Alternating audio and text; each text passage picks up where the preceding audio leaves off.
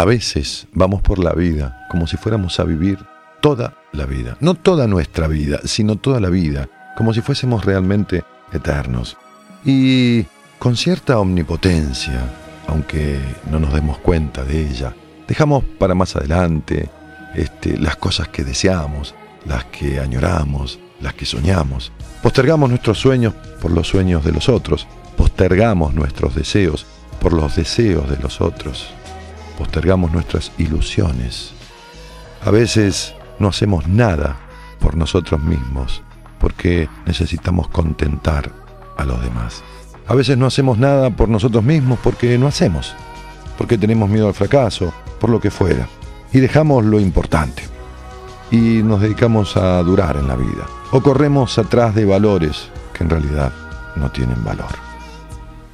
Cuenta la leyenda que una mujer pobre, con un niño en los brazos, se perdió una vez yendo de una comarca hacia la otra.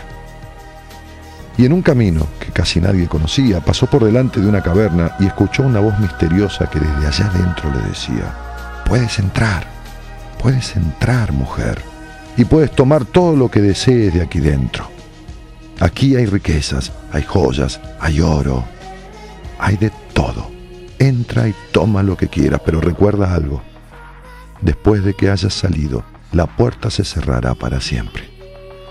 Por lo tanto, aprovecha la oportunidad, pero claro, mira todo y no te olvides de lo principal. La mujer no dudó, entró en la caverna y encontró muchísimas riquezas. Fascinada por el oro y por las joyas, dejó al niño en el piso y empezó a juntar ansiosamente todo lo que podía en su delantal, en sus bolsillos, en todos lados.